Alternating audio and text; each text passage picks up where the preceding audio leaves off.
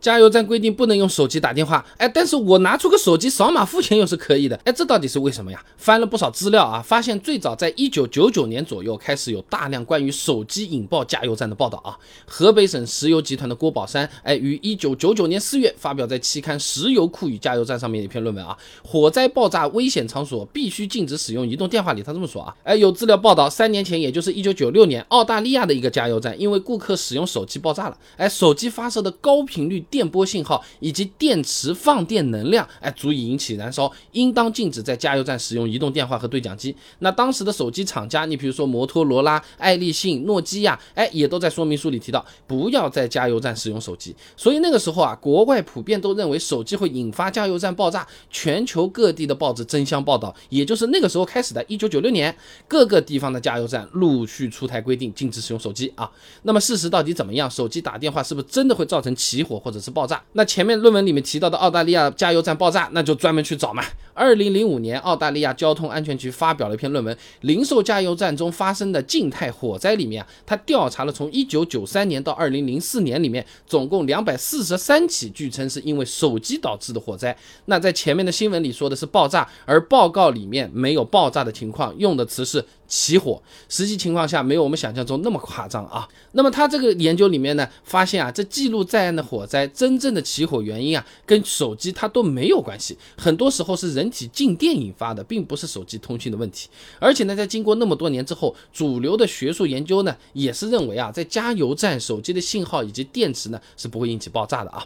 肯特大学的亚当教授呢，在期刊《健康风险与社会》上面发了篇论文，《加油站的真实风险和幻觉风险》手。机火灾和静电的奇怪案例里面啊，他结合了各个大学、手机制造商、学术学会的研究进行了个总结啊。手机引发火灾理论上是有可能的，但是这个条件非常苛刻，在现实中几乎是不太可能啊。那概率多少啊？加拿大技术标准安全局呢，二零一九年给了个数据，一百亿分之一。那那他怎么算出来的呢？那么大个数字啊？他们这么解释啊，在过去的二十年里面啊，在加拿大境内没有发生过任何一起因为手机引发加油站火灾的案例。加拿大每年呢有一亿次的加油次数，算下来引起火灾的概率可以忽略不计啊。所以说，在加拿大的安大略省啊，就允许直接在加油枪边上用手机付钱了啊。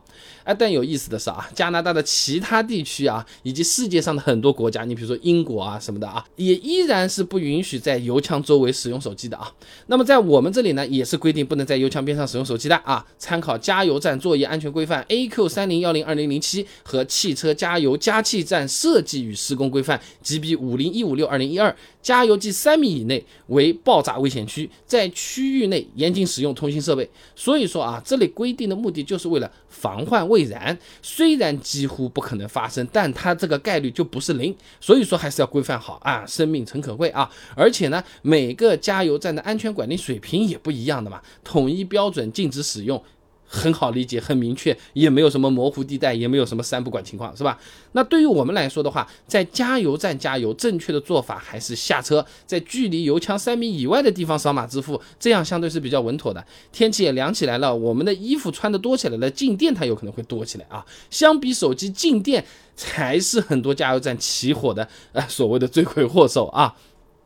还是前面肯德大学那篇论文，他这么说啊，由于静电引起的加油站火灾，它是比较多的，在欧洲和美国都有明确记录，特别是美国发生的特别多啊。光二零零三年这一年里就发生了大概一百起左右。所以其实我们更应该关注的是静电了。如果我们跑到油枪附近，你去看一下啊，总共加了多少钱啊？要付多少钱？你不是瞄一下嘛？或者说是检查油箱盖关没关好？